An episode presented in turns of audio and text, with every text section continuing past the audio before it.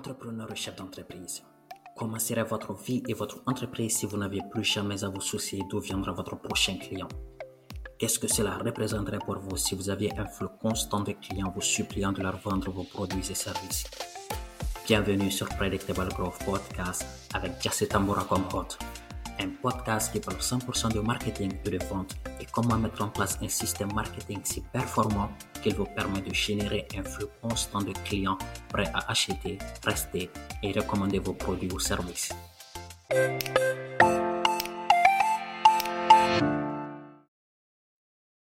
Entrepreneur et chef d'entreprise, comment serait votre vie et votre entreprise si vous n'aviez plus jamais à vous soucier? D'où viendra votre prochain client? Qu'est-ce que cela représenterait pour vous si vous aviez un flux constant de clients vous suppliant de leur vendre vos produits et services? Bienvenue sur Predictable Growth Podcast, un podcast qui parle 100% de marketing et de vente et comment mettre en place un système marketing si performant qu'il vous génère un flux constant de clients prêts à acheter, rester et recommander vos produits et services. Je suis hyper content de vous accueillir dans ce deuxième épisode sur comment créer le parfait elevator pitch. Alors, en tant qu'entreprise, en tant que chef d'entreprise et entrepreneur, être capable de transmettre succinctement le problème que vous résolvez est un véritable art, surtout si votre activité est complexe. Un excellent moyen de distiller votre USP ou Unique Selling Proposition en anglais ou en français proposition de vente est de rédiger un elevator pitch ou pitch d'ascenseur également en français. C'est un résumé concis de votre entreprise et de sa proposition de valeur qui peut être présenté en quelques secondes. Cela porte le nom d'elevator pitch pour une bonne raison. Dans un monde où personne ne semble avoir le temps et où l'attention diminue de plus en plus chaque jour, vous devez être en mesure de susciter l'intérêt d'un total inconnu sur votre produit ou service durant les quelques secondes d'un trajet en ascenseur. En d'autres termes, 30 à 90 secondes. Oui, cela peut vous sembler un peu ringard et vous pouvez vous dire que vous l'utilisez pas souvent également dans un ascenseur, mais cela est véritablement quelque chose qui peut vous aider à clarifier votre message et votre proposition de vente ou USP. En tant qu'entrepreneur, l'une des questions, ou, pas, ou même pas uniquement en tant qu'entrepreneur, que vous soyez salarié ou entrepreneur, l'une des questions les plus souvent posées, que ce soit lors d'un meeting, que ce soit lors d'un événement ou lorsque vous rencontrez quelqu'un en ville, c'est que faites-vous? Malheureusement, les 30 secondes ou même 10 secondes qui suivent cette question est l'une des opportunités de marketing les plus gaspillées. La réponse, qui, la réponse est presque toujours égocentrique. On a tendance à parler de nous-mêmes, de notre entreprise, de nos produits, de nos services. Et la plupart du temps, cette discussion que nous avons et ce que nous essayons de véhiculer comme message finit sans clarté pour l'interlocuteur ou totalement dénué de sens. Et c'est là aussi où beaucoup de gens répondent avec le titre le plus pompeux auquel ils peuvent penser. Je suis technicien en gestion de déchets, par exemple, pour un concierge, ce qu'un concierge pourrait dire. Et des titres comme ça, banals comme ça, qui n'ont ni queue ni tête. Car ces personnes pensent que le jugement de l'interlocuteur sur leur valeur va dépendre de leur réponse. C'est vrai qu'il y a peut-être des gens ou bien des personnes superficielles qui jugent la valeur d'une personne en fonction de son poste ou de son secteur d'activité. Mais il faut savoir aussi qu'il y a des gens qui ne sont pas dupes. Donc, il y a une meilleure façon de répondre à cette question qui est faites-vous, qui ne nécessite d'ailleurs pas de pieds des pour gonfler ou obscurcir ce que vous faites ou ce que vous, ou quel service ou quelle solution vous proposez. Donc, pour ceux qui se demandent ce que c'est qu'un c'est tout simplement un dictionnaire qui renferme le vocabulaire, on va dire, aussi complet que possible sur une langue. Alors, cher entrepreneur, cher chef d'entreprise, la prochaine fois que quelqu'un vous demande ce que vous faites dans la vie, c'est le moment pour vous de faire un elevator pitch. C'est l'occasion idéale de transmettre votre message marketing. Évidemment, je ne souhaite pas que vous passiez pour un vendeur arrogant ou odieux, il est donc important de structurer correctement votre discours d'ascenseur. Vous savez, la plupart des élévateurs pitch souffrent du même problème que les titres professionnels exagérés que nous nous donnons. Cela laisse l'interlocuteur perplexe et cette personne peut penser, mais attends, il est, c'est un crétin ou bien qu'est-ce que cette personne est en train de dire? Autrement, vous n'aurez pas l'effet escompté. Vous n'aurez pas la possibilité d'impressionner cette personne autant que vous le souhaitiez. Donc, voici un point important à retenir. Un marketing, un mauvais marketing est fortement axé sur le produit et l'individu. Et par l'individu, je parle de vous.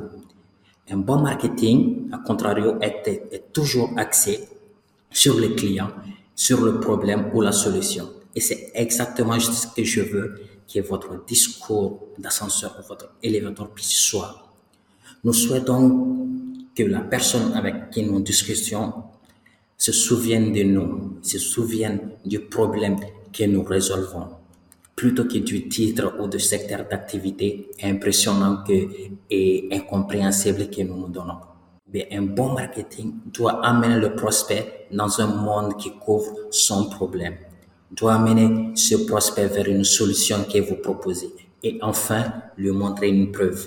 La preuve, c'est, OK, j'ai cette solution qui résout tel problème et il y a d'autres personnes comme vous qui ont tiré parti, qui ont tiré profit de cette solution et ça fonctionne pour ces personnes.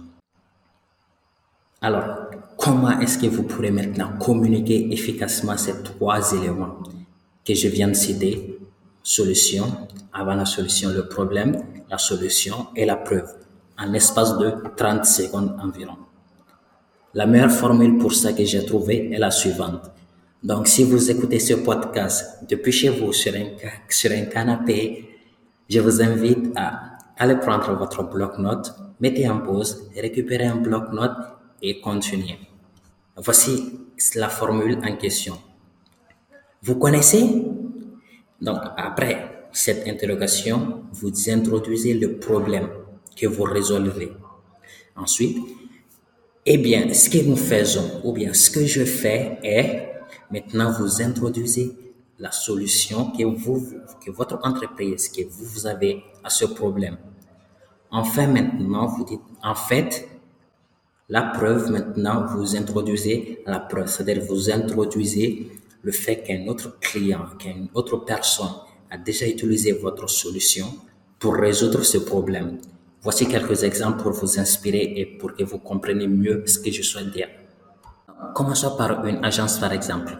Une agence, pour communiquer efficacement ces trois éléments, peut dire ceci. Vous savez que la plupart des gens revoient rarement leur couverture d'assurance lorsque leur situation change? Eh bien, ce que je fais, c'est d'aider les personnes à avoir l'esprit tranquille en m'assurant que leur couverture d'assurance correspond toujours à leur situation actuelle. En fait, la semaine dernière, un de mes clients a été cambriolé, mais il a pu récupérer la totalité des objets qu'il avait perdus parce que sa couverture d'assurance était à jour. Donc, voyez, le premier point, le problème, le second point, la solution, et le troisième point, la preuve, le fait que quelqu'un ait déjà profité de cette solution qui a résolu son problème. Un autre exemple pour une ingénierie, par exemple. Vous savez quand il y a des coupures de courant qui mettent hors service les systèmes critiques des entreprises? Eh bien, ce que je fais, c'est d'installer des systèmes d'alimentation de secours pour les entreprises qui comptent sur une alimentation continue en électricité pour leurs opérations. En fait, j'ai installé le système à la banque XYZ, ce qui leur a, ce qui leur a permis d'avoir un temps de fonctionnement de 100% depuis que le système a été installé. Donc, si jamais vous vivez au Mali, imaginez une entreprise qui vous approche et qui vous dit ceci. Vous serez plus ou moins intéressé pour demander à la personne, hey, je vais en savoir plus sur ton produit, je vais en savoir plus sur ce service, je vais en savoir plus sur ton entreprise. Parce que c'est un problème constant face auquel nous sommes confrontés. Le dernier exemple, par exemple, je vais prendre l'exemple, par exemple, sur des entreprises qui conçoivent des solutions autour des sites Internet. Donc, ce genre d'entreprise peut dire, vous savez que la plupart des sites web des entreprises sont obsolètes? Eh bien, ce que je, eh bien, ce que je fais, c'est d'installer un logiciel qui permet à ces entreprises de mettre à jour facilement leur propre site Internet. sans avoir à payer un concepteur web à chaque fois. En fait, j'ai récemment installé ce logiciel pour l'un de mes clients qui a ainsi économisé plus de 3000 euros par an en frais de développement web. Vous imaginez un peu la puissance et la clarté de ce message. voici, vous disposez ainsi d'une formule pour élaborer votre elevator pitch. Donc, je vais représenter la formule pour une seconde fois. La première étape, c'est déjà d'introduire le problème que votre entreprise résout. Donc, est-ce que, est-ce que vous connaissez ou bien vous connaissez et vous introduisez le problème en question? Quel est le problème que vous résolvez pour vos clients? Ensuite, eh bien, ce que nous faisons, ou bien si vous êtes un particulier, ce que je fais, c'est maintenant vous expliquer la solution que votre entreprise développe pour résoudre ce problème. Et en fin de compte maintenant, en fait, Maintenant, vous introduisez la preuve. Cette preuve, c'est tout simplement dire à, votre interlocuteur, dire à votre prospect qu'il y a déjà des personnes qui sont, qui sont déjà confrontées à ce problème-là et que votre solution, la solution que vous proposez, a aidé ces personnes à résoudre ce problème. Alors, j'espère que la formule, vous l'avez retenue. Quel que soit le fa c'est un podcast, vous pouvez rejouer autant de fois que vous le souhaitez. Maintenant, il y a un second point méga hyper important à retenir, c'est que la confusion tue la vente. Prenez toujours le temps de décrire clairement votre offre de façon à ce que toute confusion ou wishy-washy soit exclue.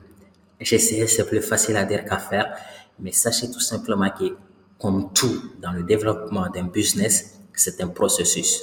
Vous ne trouverez peut-être pas la solution, pas la solution, mais vous ne trouverez peut-être pas le pitch parfait au début, mais continuez à tester et améliorer ce que vous avez déjà comme pitch. Et si vous vous demandez comment est-ce que vous pouvez faire cela, c'est assez simple.